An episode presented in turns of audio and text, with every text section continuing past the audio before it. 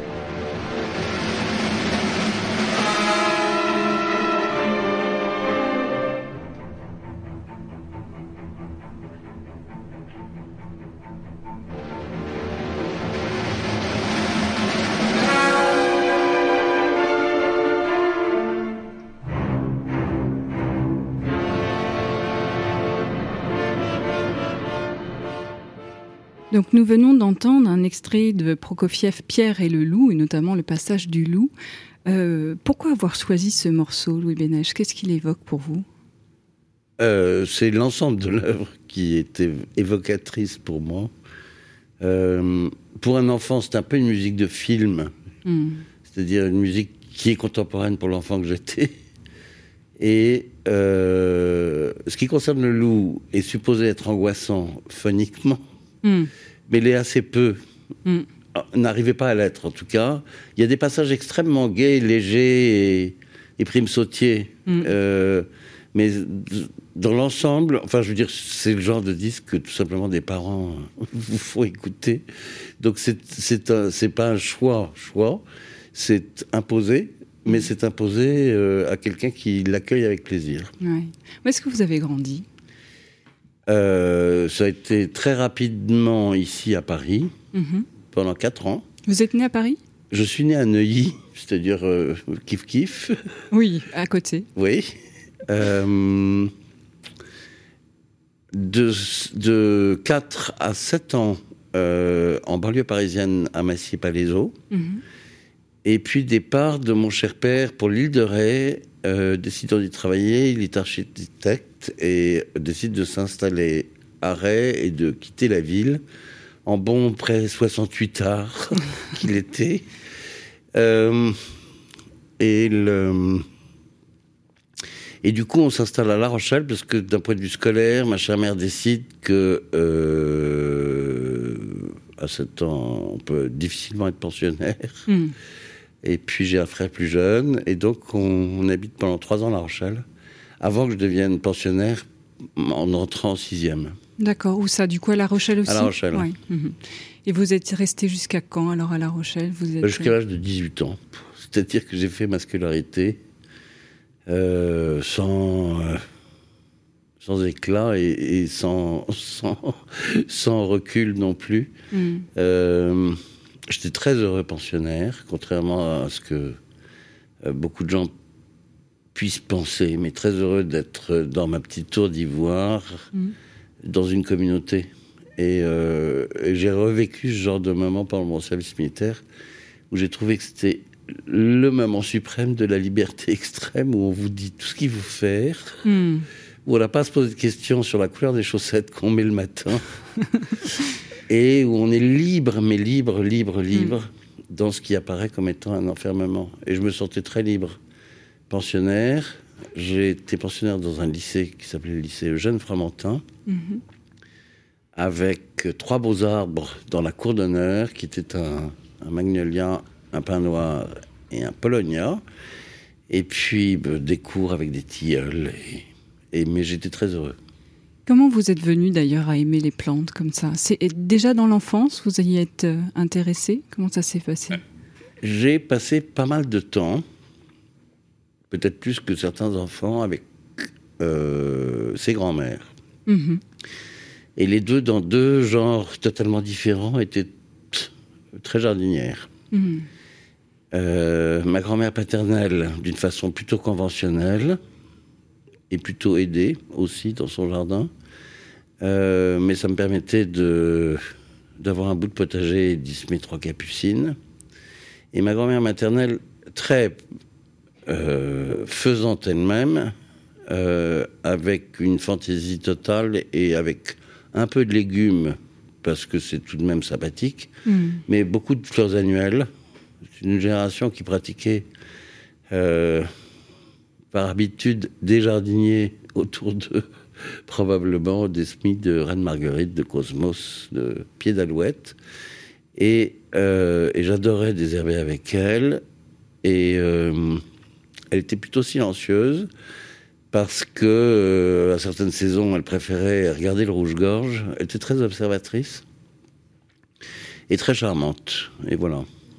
Donc vous avez beaucoup de souvenirs finalement dans un jardin, à cultiver, à mettre les mains dans la terre avant de reprendre les bancs de l'école. Et puis après ça, le fait de se sentir quand même, euh, même si j'en étais éloigné pendant la semaine, ayant un pied dans l'île de Ré. L'île de Ré est un endroit sans arbres. Oui, c'est vrai. Hmm. Pratiquement, enfin hmm. sans beaux arbres. Il y a quelques très beaux chênes verts à Saint-Martin. Il y a des pins euh, mités, miteux euh, dans la partie nord de l'île, sauf des pins parasols qui, eux, sont sains et beaux, mais qui, qui ont pratiquement poussé avec moi. Hmm. Euh, dans le sens où, quand j'étais vraiment enfant, la végétation des arbres du nord de l'île, c'était quelques peupliers le long de la conche, hein, pendant une mhm. certaine. une petite portion du parcours. Et sans ça, ce qui avait absolument merveilleux à l'époque, c'est globalement entre les portes et le martret, c'est-à-dire au-delà d'Ars, euh, des alignements d'ormes euh, qui sont tous morts de la graphiose et qui avaient des formes de clubs de golf à cause du vent. Oui. C'est-à-dire que tout le monde avait la tête très penchée, le cerveau déplacé et un tour de cou. Et euh, j'adorais ces arbres, mm. mais qui n'en étaient pas. Enfin, je veux dire, qui n'étaient pas un beau chêne isolé dans un vrai. Et quand on se promenait, entre guillemets, les week-ends parfois en France, enfin sur la terre continentale de l'Onis, de la Saintonge ou de la Vendée, euh, j'étais absolument fasciné par de vrais beaux arbres. Mm. et oui. Et du coup, j'en ai, j'ai développé un amour. Euh, euh, sans limite à l'égard des arbres. Voilà. Ah, c'est assez beau comme histoire. C'est très ordinaire. Oui, mais bon, quand même, finalement, ça prouve que le milieu joue sur, euh, sur ce qu'on devient aussi, puisque peut-être que si vous aviez grandi dans le centre de la France, au milieu d'une grande forêt de chênes verts, vous n'auriez peut-être pas eu les mêmes. Peut-être, peut-être. Est-ce qu'il y a un souvenir en particulier de votre enfance qui vous a marqué? Euh, Pas vraiment. Euh vous avez une enfance heureuse pour vous? J'ai envie de la dire heureuse aujourd'hui avec recul. On a des chagrins, comme hmm. tous les enfants. Euh, et des lourdeurs. Et j'étais plutôt euh, j'ai toujours été un animal social. Mmh. J'ai toujours aimé les gens, avec un immense besoin d'être seul la plus grande partie du temps. J'ai toujours adoré me promener seul. Mmh. J'ai toujours. Et là, quand je parle d'enfant, c'est y compris petit enfant. Euh, ce qui peut inquiéter des parents, mais l'époque était d'une sérénité quand même totale par rapport à aujourd'hui, probablement, et que ma chère mère, pas, je dirais pas inconsciente du tout, euh, nous faisait coller dans le train à la gare d'Austerlitz quand on habitait euh, Massy, pour qu'on aille partir à Biarritz-la-Négresse avec mon frère qui était assez facétieux, seul en train. Mmh, mmh. Il demandait à une de ses amies de venir jeter un œil par la fenêtre quand on arriverait à la gare de Bordeaux pour voir si on était toujours dans ce foutu train. Mais enfin, je veux dire, et je devais avoir 7 ans. et personne n'oserait le faire aujourd'hui. Non, c'est vrai, on ne le ferait pas. Et euh, ce qui prouve qu'on avait confiance dans l'entourage des gens, et c'est vrai qu'on ne faisait que croiser des gens gentils, mm. ou en tout cas on avait la chance de ne croiser que des gens gentils. Mm. Oui, c'est vrai, ça dépend comment on, voit les choses. Mm. D'horribles accidents arrivent, sont arrivés tout au long de l'existence, enfin de, des temps. Euh, mais aujourd'hui, les gens, en tout cas, sont plus sensibles et plus inquiets, mm. probablement. Et de temps en temps, trop inquiets aussi. Et je pense que ce n'est pas forcément la meilleure façon d'élever les gens. Qu'on ait peur est excellent. Oui, c'est vrai. Et euh, le danger existe et existera toujours tout au long de son existence. Et mm. on y est sûrement mieux préparé euh, sans avoir eu de rambarde et en ayant eu de l'eau proche de soi et qu'on vous ait expliqué que si vous tombiez dedans en ne sachant pas nager, on risquait de faire glou mm. Voilà. et à quoi vous jouiez du coup si vous étiez assez solitaire comme enfant? Moi, je regardais les papillons. Ouais. Euh, j'aimais chanter les oiseaux. Euh, et à cause que je jouais, je jouais à des choses que euh, mon pauvre père euh, désapprouvait totalement. C'est que j'adorais jouer à la dinette, à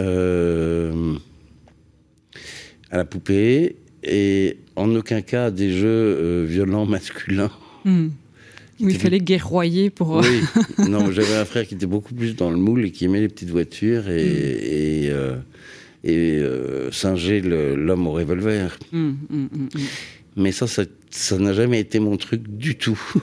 Et alors justement, dans la période Bassi, euh, j'avais en guise de copains que des filles et, euh, et mon frère avait des copains, dont un Kévé et Bella, dont les parents étaient hongrois et qui étaient des bagarreurs nés et que, bah, que je voyais fatalement, mais qui n'était pas ma tasse de thé.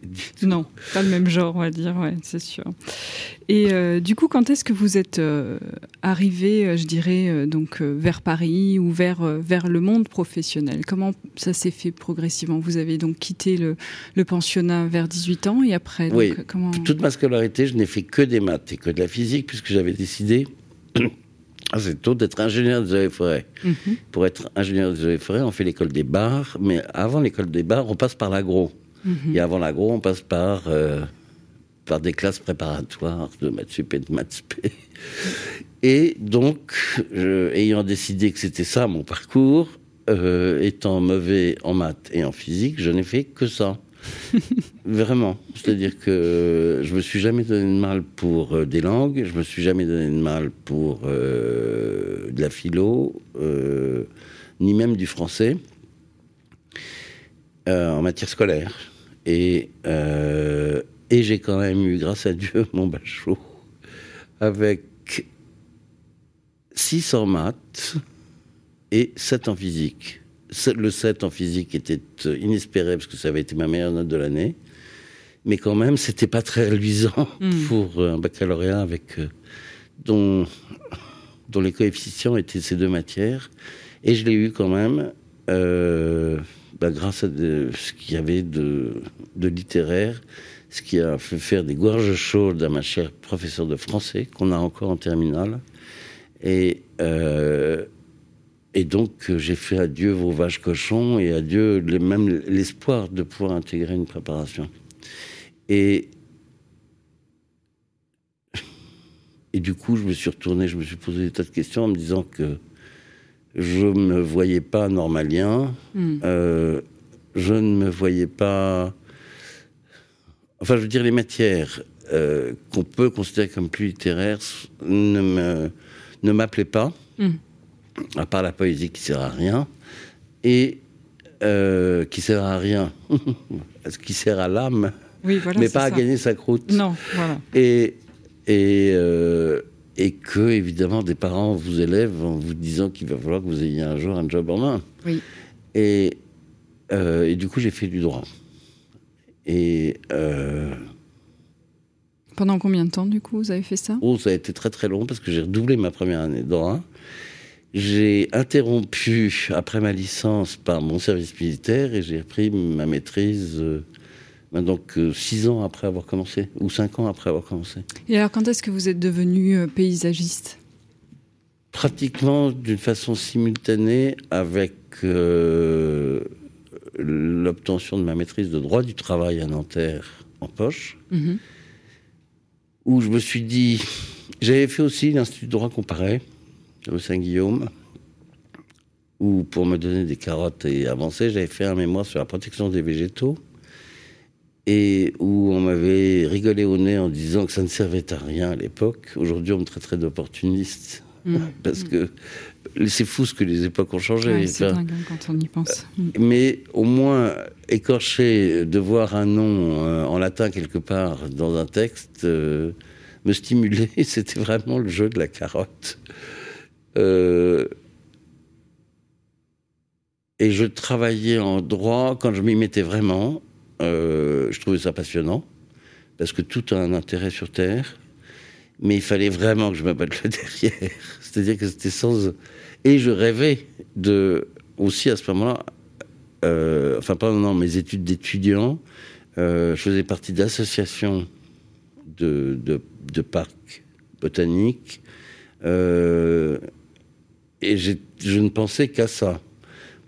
Et ce qui n'était pas le meilleur moyen de travailler d'un côté. Et, mais quand j'ai eu ma, mes examens en poche, je me suis dit que j'avais une bouée de secours et que j'avais le droit de faire ce que je voulais et que la vie mm. était trop courte pour ne pas faire ce qu'on avait envie de faire.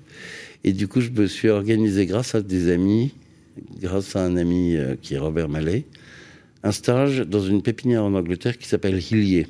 Mm-hmm. Il ne pouvait pas me prendre à l'automne, mais m'ont garanti qu'il me prendra en début de l'année suivante. Donc là aussi, pas de perte de temps. Et du coup, je suis parti faire un stage euh, jusqu'à Noël euh, en Bretagne, dans, chez un jeune, chez deux jeunes pépiniéristes, euh, qui étaient Timothée Vaughan et sa femme Isabelle. Et Isabelle était la fille d'un monsieur qui a fait un très très très beau jardin à côté de Tréguier, dans les côtes du Nord, dans les côtes d'Armor, qui s'appelle Kéredalo. Mm-hmm. Voilà. Alors j'ai passé quelques mois là. Euh, ils m'ont abandonné, partant en vacances, euh, je sais plus quel mois, mais enfin à l'automne, où ils sont partis dans le midi, euh, au Rennes de la Pépinière, où il y avait peu de gens qui venaient, très très peu, puisque c'était une micro-pépinière dans un endroit suffisamment reculé pour inspirer les grands amateurs et qui étaient du genre à téléphoner avant en disant je vais passer, est-ce que vous êtes là? Donc c'était facile de les recevoir et que moi, après avoir fait les rempotages que Timothée m'avait demandé de faire et faire quotidiennement le tour qu'il fallait pour euh, nettoyer, arroser euh, ce qui était sous serre et, vérifier un minimum de choses, plutôt que de glander, je partais aider le beau-père de Tim et, euh, et Pierre Gelgon, son jardinier, euh, à des travaux de, jardin, du désherbage. J'ai reçu une grosse, grosse gifle de Peter Volkonski pour avoir euh, arraché en désherbant des plantules d'élébore mhm. dans un endroit où il me disait Mais vous vous rendez pas compte, vous êtes en train d'arracher Ce qui s'est ressemé et ce qui, tient, ce qui fait aussi survivre un jardin, c'est-à-dire que son jardin était d'une sophistication extrême mais avec un léger goût d'une forme de liberté, de ce qui pouvait se reproduire seul, était plus que bienvenu. Mmh, mmh. Voilà. Et c'est comme ça que du coup tout s'est fait ensuite et que. Après ça, je suis parti travailler chez Ilié. Les choses se sont très bien passées parce qu'ils vous font des quiz toutes les semaines dans ce mmh. genre de pépinière pour vérifier que euh, même l'ouvrier horticole de base sait ce qu'il est en train de faire et que je me débrouillais suffisamment bien bah, dans la reconnaissance des végétaux l'hiver. J'étais plutôt le moins mauvais. Euh, dans, enfin bref, de fil en aiguille, ils m'ont confié la traduction en français d'un petit catalogue destiné au, à la clientèle française. C'était quand même une pépinière, donc un, un outil technique mais commercial. Mm, mm, mm. Et, euh, et ils ont monté à l'époque où tout allait, où, la, la, pépinière était dans, une, dans des conditions financières qui étaient ultra branlantes. Ils ont réussi à se sauver en vendant des terrains proches de villes qui étaient des terrains agricoles et qui sont devenus des terrains à bâtir et de se renflouer un peu. Et puis à réorganiser un peu le système de cette pépinière qui était, euh, qui avait un catalogue épais comme une Bible, euh, et avec des végétaux euh, dont le marché était extrêmement restreint. Je veux dire, mhm. s'ils vendaient deux, je ne sais quoi, Carriera, Calicina, par an, c'était le maximum. Mhm, mhm. Parce qu'il fallait trouver quelqu'un que ça intéresse. Bien sûr, bien sûr. Et le vieux Harold Dillier, qui était responsable de cette, de cette montée en puissance de la pépinière dans le genre plante euh, difficile à trouver ou difficile à cultiver sous nos latitudes. Il y a des choses qu'on considère comme rares chez nous, mais qui sont communes dans leur euh, terre d'origine. Euh, enfin, ils étaient vraiment en train de refondre la façon de travailler et d'entrer dans cette ère qui sont devenues l'ère des jardineries, mhm, mhm. où les gens achètent par impulsion quand ils voient quelque chose en fleurs et où on leur propose au fil des saisons que ce qui est appétissant. Il n'y euh, a pas de connaissance, mais de, des coups de cœur. Euh, et, c'est très bien aussi comme ça. Tout à fait, oui. Et il euh, n'y a que comme ça qu'on accède à, à, vouloir gratter un peu plus et aller un peu plus loin. Mm. Louis Bénet, je vous propose à présent de partir dans votre territoire d'aujourd'hui. Et juste avant, pour en parler, on écoute un morceau de musique que vous avez choisi.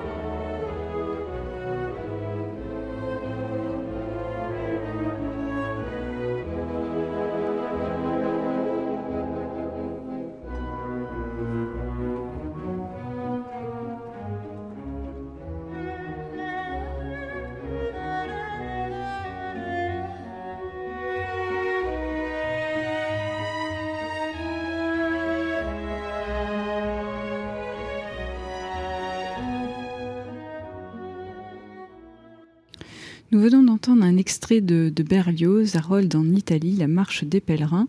Louis, pourquoi avoir choisi ce morceau? Qu'est-ce qu'il évoque pour vous? Euh, Ça, par contre, contrairement à Pierre et le Loup, c'est cette marche-là que j'adore mhm. dans Harold en Italie, parce que euh, ça me fait penser à un paysage ou une traversée. C'est vraiment une marche mhm. de euh, d'endroits assez vides, sereins. Euh, et qui ont, qui ont une géographie ondulante et une végétation ondulante.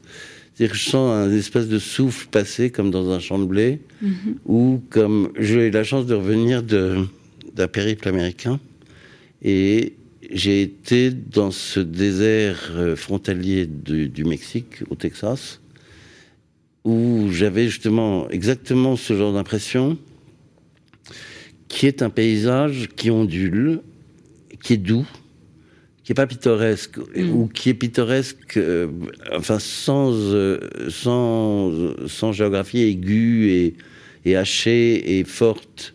J'aime la douceur mm. et euh, et ça me rassène autant que quelque chose qui a participé vraiment à mon enfance et dont je parle pas assez, mais qui est la mer. Mm.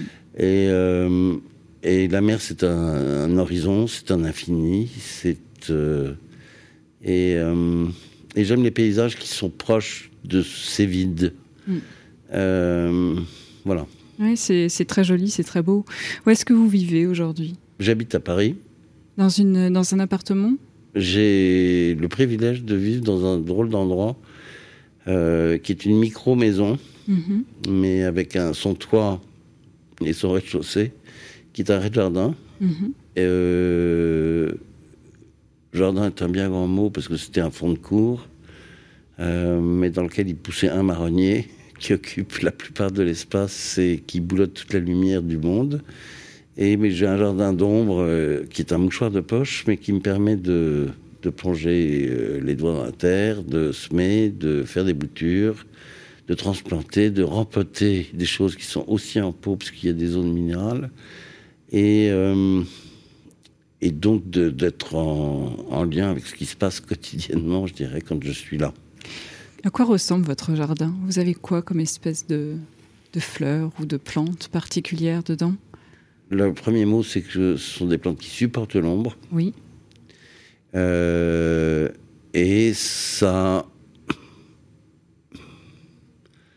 J'espère que c'est généreux visuellement. J'ai un énorme bananier euh, que je couvre pas et que je ne protège pas du froid, qui a un peu souffert l'hiver dernier, mais enfin qui est reparti. Euh, enfin, c'est un côté jungle. Hmm. On peut pas s'y perdre parce que c'est trop petit et que trône au milieu de l'espace une table. C'est à la fois mon chez moi et mon bureau. Ah super. Et du coup, ben, tout le monde déjeune dehors euh, dès qu'il fait bon. Et euh, donc l'élément central est une table. C'est une pièce conviviale, euh, très à l'ombre. Euh, et donc avec des feuilles euh, tropicalisantes. Hmm. Donc j'imagine que c'est la pièce préférée de votre logement finalement, ce jardin. Oui et non. Je suis très heureux dans mon bureau aussi. Oui. Euh, à quoi ressemble-t-il alors votre bureau? Il y a des livres partout Il y a des... Le, la pièce où je travaille est euh, une bibliothèque, oui. Mhm. Et puis j'ai ma chambre, qui est le seul endroit de refuge que j'adore aussi, qui est sous le toit, euh, avec des jardinières au balcon, qui ne sont que des mauvaises herbes semées, volontairement, des brômes, des carottes sauvages et... Mhm qui sont sèches en ce moment et, euh, et qui me font croire que à des, lointains extérieurs. C'est ça. Mais je suis beaucoup, je suis terriblement sur mes chantiers, donc je passe beaucoup de temps dehors, beaucoup trop, parce que euh, mon problème est de travailler la nuit euh, sur mes genoux dans le train. oui. Mais pratiquement tous les jours, je suis hors de Paris, bien que j'ai quelques chantiers à Paris encore en ce moment. Parce que, donc, votre agence, vous l'avez depuis combien d'années? Je ne sais même plus. Vous n'avez plus compté? Non, non, non. Dans cet endroit-là, je suis là depuis 6 ans. Oui. Euh, j'ai passé 15 ans euh, entre le boulevard de la Villette et, la rue Simon-Bolivar dans exactement la même situation, mhm. qui était plus grande et à la fois plus confortable euh, spatialement. Cité Saint-Chaumont, mais où des raisons à la fois personnelles euh, et, euh, et tout simplement la lassitude d'être cambriolé en permanence. Mmh, mmh, mmh, euh, on ne piquait pas grand-chose, mais mes assurances grimpaient au fur et à mesure que je venais sonner à leur porte pour réparer des, des bris de glace dites anti-effraction. et qui était cassé, ben voilà, un coup de pioche ou de pavé, mais, mais qui était cassé. Donc on rentrait, on faisait ça généralement quand j'étais là, parce qu'il ne mettais pas d'alarme. Et je crois que de toute façon, mes alarmes ne servaient à rien. donc, donc voilà. J'ai déménagé un jour un peu, un peu de guerlasse mm. et euh, j'ai eu beaucoup de chance de tomber dans l'endroit dans lequel je suis, où je suis plus central, où j'ai une paix totale d'un point de vue inquiétude, où je laisse tout ouvert ou à peu près, euh, où je suis pas inquiet et où jamais rien ne s'est passé jusqu'à présent. Croisant les doigts. croisant les doigts. oui, mais j'ai rien à emporter. Euh, on m'emportait des ordinateurs, des tours et. C'est pas les plantes qui vont les intéresser particulièrement. Ah non. Non. ça sera pas très discret quand même dans la rue. bananier dans C'est pas discret. Je crois que c'est difficile à revendre. Oui, en plus, c'est vrai que. le, rapport, euh, le rapport est pas juste. Euh, non, c'est ça. pas, non, ça, ça, ça, va pas servir à grand chose. Vous êtes attaché à votre quartier aujourd'hui, là où vous habitez actuellement? Vous le fréquentez ou vous restez finalement assez non, Je suis attaché aux gens euh, qui passent et repassent dans mon immeuble, mhm. euh, où la copropriété est absolument délicieuse. Comme quoi, ça peut aussi arriver à Paris, où les gens sont, sont exquis, courtois et, joyeux. Et euh, mes rapports de voisinage s'arrêtent aujourd'hui à mes voisins pakistanais qui ont un restaurant dans, dans le même immeuble. Hmm. Et c'est à peu près tout. Et c'est la première fois que ça m'arrive, alors que quand j'étais cité Saint-Chaumont, je m'étais lié avec plein de gens. Euh, enfin, tous les endroits où j'ai habité, et un endroit probablement le plus personnel dans un boulevard haussmanien dans lequel j'ai habité pendant un moment, j'avais l'impression que je connaissais dans les deux blocs se faisant face au moins une personne à chaque numéro que je connaissais. C'est-à-dire ah que c'est pas que de croiser dans la rue, mhm. c'est d'avoir lié euh, un rapport affectif avec au moins une personne par immeuble. Et certains plus. Et c'était, j'avais une vraie vie de village dans un endroit qui était infiniment plus impersonnel que les endroits de, que je viens de citer. La cité Saint-Chamond, c'était une espèce de, monde clos. Euh, et la rue de Montmartin où je suis est une rue très commerçante, très habitée par des gens qui travaillent. Mm. Euh, et par des habitués le soir, probablement de quelques bars. Et il y a beaucoup de euh, villes le soir, puisque c'est un quartier de théâtre. Ah oui. Je suis à un pas de l'Olympia, euh, mm, mm. théâtre Édouard VII, euh, l'Athénée Louis Jouvet, et, et j'en passe. Plus des petites échoppes qui n'ont pas survécu mm-hmm. au Covid. Ah. Euh, quand je dis des petites échoppes de théâtre. Ah dont je serais incapable de vous citer le nom, mais dont ça m'est arrivé de pousser la porte. Mhm. Avec, euh, dans des, petites pièces, du spectacle euh, ou amusant ou intello. Mm, mm, mm. Mais alors, eux, visiblement, il n'y a plus d'affiches sur les portes, en tout cas. Malheureusement, c'est. C'est ce qui s'est passé. Non, mais ça reprendra. Mhm. Oui, probablement, oui, autrement. On espère, en tout cas, il faut espérer. Ouais. Je vous propose à présent de partir dans votre territoire euh, rêvé hein, pour voyager un petit peu et juste avant, on écoute.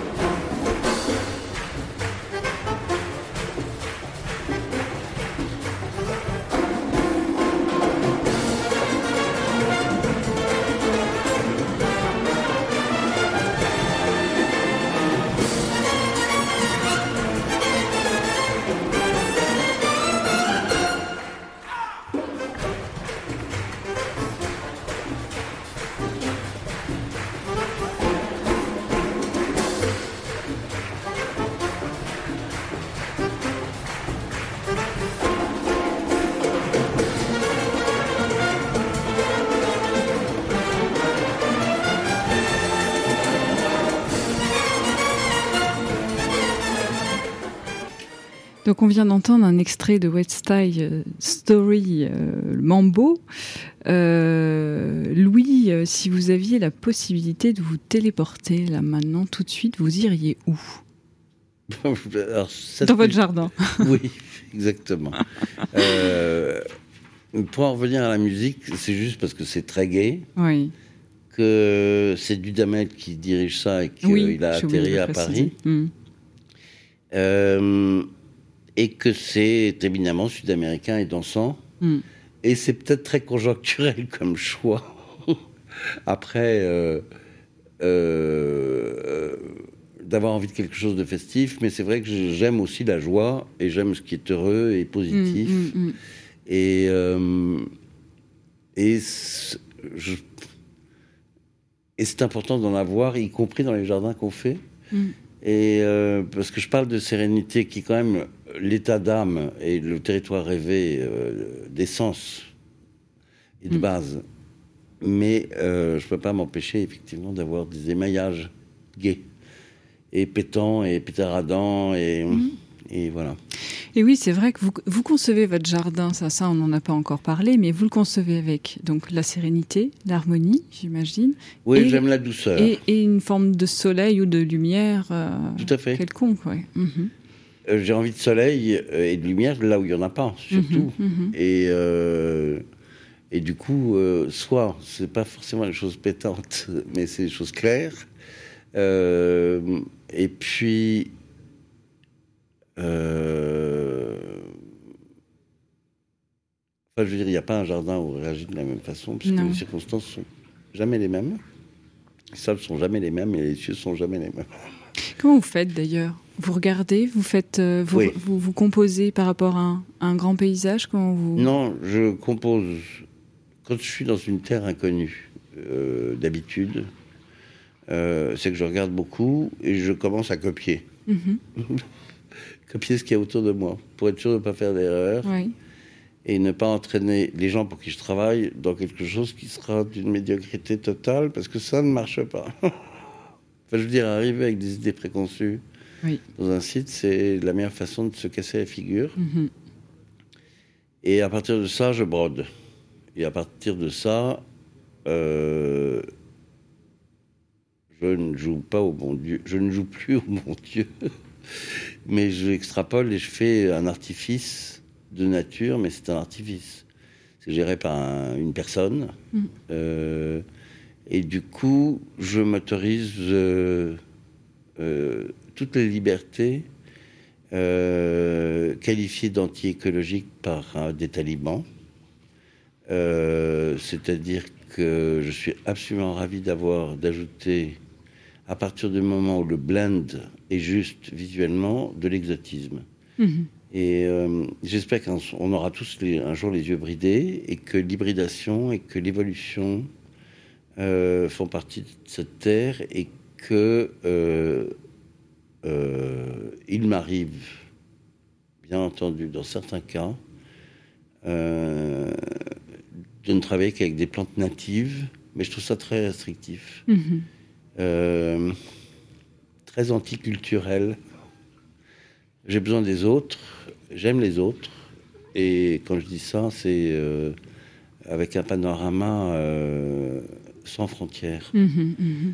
Et, hum, c'est la même chose pour, pour, euh, pour les jardins. Et je suis très content de mettre quelque chose de chinois et quelque chose d'australien dans un paysage méditerranéen, mhm, si je peux. Tant qu'il y a de l'harmonie dedans et de la douceur, comme vous dites. Oui, après tout, absolument. Ou de la joie. Oui, oui, oui. Et euh, euh, j'adore des jardins à base de couleurs chaudes mm. et de. Si, si on parle de couleurs, la couleur n'est en aucun cas un choix de goût de ma part, mais vraiment un choix qui est lié à la circonstance euh, et à ce au mood dans lequel j'ai envie que les gens soient. Mm. On fait des jardins, enfin, je fais des jardins pour les autres. Et euh, je ne réfléchis pas exactement de la même façon, mais presque. euh, que ce soit un lieu public ou un lieu plus privé. Mm. C'est-à-dire que j'essaie de, quand même de comprendre un peu mieux des propriétaires particuliers. Mais quand on travaille dans un lieu public, on a mis le propriétaire particulier. Parce que je veux dire, c'est mm. que j'essaie de penser à tous les individus qui vont euh, utiliser cet endroit. Mm. On ne le fait jamais assez, mais il y a des tranches d'âge, il y a euh, des goûts et des couleurs qui sont fatalement pas pas toujours partagé. Mm. Et je trouve important d'essayer de donner là aussi du plaisir, du rêve euh, à tous les passants qui, qui passent dans, dans, certains endroits. Oui, c'est bien, c'est un bel objectif déjà. Est-ce que vous-même, vous êtes tombé en amour un jour pour un territoire ou même un paysage? Est-ce que... Ah, très souvent. Oui. Lesquels, par exemple, ou le, lequel vous a le marqué le plus Non, mais j'aime autant les landes écossaises que, euh, que certains endroits du cœur de l'Anatolie. Euh, là, je vous parle de, de Marfa et de ses alentours, c'est juste absolument breathtaking. C'est pas aussi caricatural que certains déserts américains, mm, que mm. certains autres déserts américains, parce que c'est ça a la réputation d'être d'une très grande biodiversité, mot euh, surutilisé aujourd'hui, mais elle n'est pas visible elle n'est pas visible dans le sens où euh, l'endroit où j'étais, c'était. Je vais travailler pour une zone qui est envahie d'un euh, l'area, qui est une plante qui sent la créosote. Euh, mais à deux pas de là, on se retrouve uniquement avec des graminées qui sont généralement du Texas Bluegrass, des yuccas, qui sont un peu dramatiques comme ça, comme, comme plantes, mais qui ne sont pas les yuccas les plus extraordinaires du monde. Et du coup, ce sont juste quelques ponctuations qui mitent hmm. un univers de douceur, hmm. euh, avec des taches plus sombres. Euh, mais c'est d'une simplicité euh, évangélique. Enfin, je veux dire, c'est. Y a, on n'a pas à se mettre sous la dent 36 plantes comme dans certains endroits. Cet été, j'ai cru que j'allais y travailler. Malheureusement, ça ne se fait pas, mais j'ai été en Géorgie. Mhm. Et alors, aller se promener dans les montagnes du Caucase euh, euh, en plein été, c'était. Je veux dire, j'avais plus de, la tête tellement il y avait de choses qui nous sont familières parce que c'est tellement jolies plantes qu'elles ont toutes été introduites dans notre vocabulaire occidental, que ce soit dans, le domaine des scabieuses, il y a, je ne sais pas si vous voyez ce que c'est, mais c'est une très jolie fleur. Il y en a une qui s'appelle Caucasica et que tous les gens ont envie d'avoir dans leur hmm. jardin ou en bouquet mais il y a aussi des céphalarias gigantea, enfin plein de choses qu'on a l'habitude de pratiquer ici en proviennent de cette petite portion entre deux mers, euh, et c'est fascinant. Mhm. Ah, c'est sûr, c'est effectivement. Mais j'ai l'impression quand même que vous aimez les endroits qui poussent au recueillement, non? Les, paysages qui vous euh, qui, qui, qui, sont un peu sans finitude d'une certaine façon au regard et qui. Euh, oui, c'est ce, ce que je crois aimer, mais je crois qu'on aime tous. Oui. Enfin, je veux dire, j'en fais pas mm. une particularité. Euh, je suis plus à l'aise euh, dans un paysage avec des infinis que euh, dans la vallée de Chamonix. Oui, oui, oui. Où je me sens dans un endroit un peu trop introverti. Oui. Et quand j'aime les paysages là, c'est en montant sur le plané, c'est-à-dire en étant suffisamment haut pour avoir des crêtes à la hauteur de ses yeux et pas en levant les yeux et en voyant du ciel. Et euh, j'ai besoin de ciel, j'ai besoin de loin. Mm, mm, ça, mm. le loin est une nécessité. Et le loin, ça peut se provoquer par une brume, hein, dans un endroit. Dans un endroit bref. Mais finalement, c'est un peu ça votre territoire rêvé. Ce serait le lointain, en fait, ou l'ailleurs. Peut-être, peut-être. Oui, c'est plus ça que que Mamba Street. c'est plus ça. que le carnaval de Rio. Mais que j'adore quand même aussi. Merci beaucoup euh, Louis Bénèche pour, euh, pour ces confidences territoriales. Peut-être euh, juste avant de, de nous quitter, un, projet sur lequel vous travaillez en ce moment et que vous aimez particulièrement, il y en a un? C'est déjà tous Non, oui. J'ai 60 bébés en ce moment en cours. Ah oui, c'est une vraie euh, pépinière en fait. Non, mais il y a des fins de chantier, il y a des projections. Hmm. En ce moment, je suis en train de travailler. Euh, enfin, j'ai quitté le bureau ce matin en abandonnant un projet en Israël, euh, qui est un projet urbain. Hmm. les projets urbains de cet ordre-là m'arrivent rarement, parce que je les fuis. Hmm. Euh, euh, mais c'est à la mémoire de quelqu'un que j'ai beaucoup aimé, et euh, je le fais en pensant tout le temps à lui et à ses désirs posthumes. Et mais enfin, je veux dire, il y a et je n'arrive jamais à dire exactement ce que je fais ou ce que je fais pas quand on me pose la question, parce que, parce que j'ai trop d'histoires ensemble. Oui, trop de coups de cœur finalement. Non, et alors ça, je vous parle de ce mm. projet israélien, parce qu'il est encore exclusivement sur papier. Mais entre le papier et puis la fin de chantier officiel, puisque mm, mm. un jardin, ça se termine jamais. Enfin, je suis très bon père ou un très bon père sélectif, hmm. euh, dans le sens où c'est plutôt les endroits que j'aime le plus, pour lesquels je me donne le plus de mal, mais hmm. je, je dure dans mes chantiers, c'est-à-dire que je les suis aussi longtemps que possible. De façon assez finalement paternelle, c'est plutôt joli euh, ce, clin d'œil. En tout cas, en parlant de papier, je recommande une fois de plus ce très beau livre, Un douze jardins ailleurs, qu'on peut se procurer donc euh, en, en, librairie ou tout simplement en commande aussi sur, sur Internet. Vous verrez très belles photos, très beau, très joli projet, euh, de quoi rêver à des jardins euh, euh, justement très verts en plein hiver. En tout cas, un grand merci à vous d'être venus aujourd'hui sur ce plateau. Merci à toutes et à tous pour votre écoute et à très bientôt sur Radio Territoria. Terre secrète. Une émission à réécouter et télécharger sur le site et l'appli Radio Territoria et sur toutes les plateformes de streaming.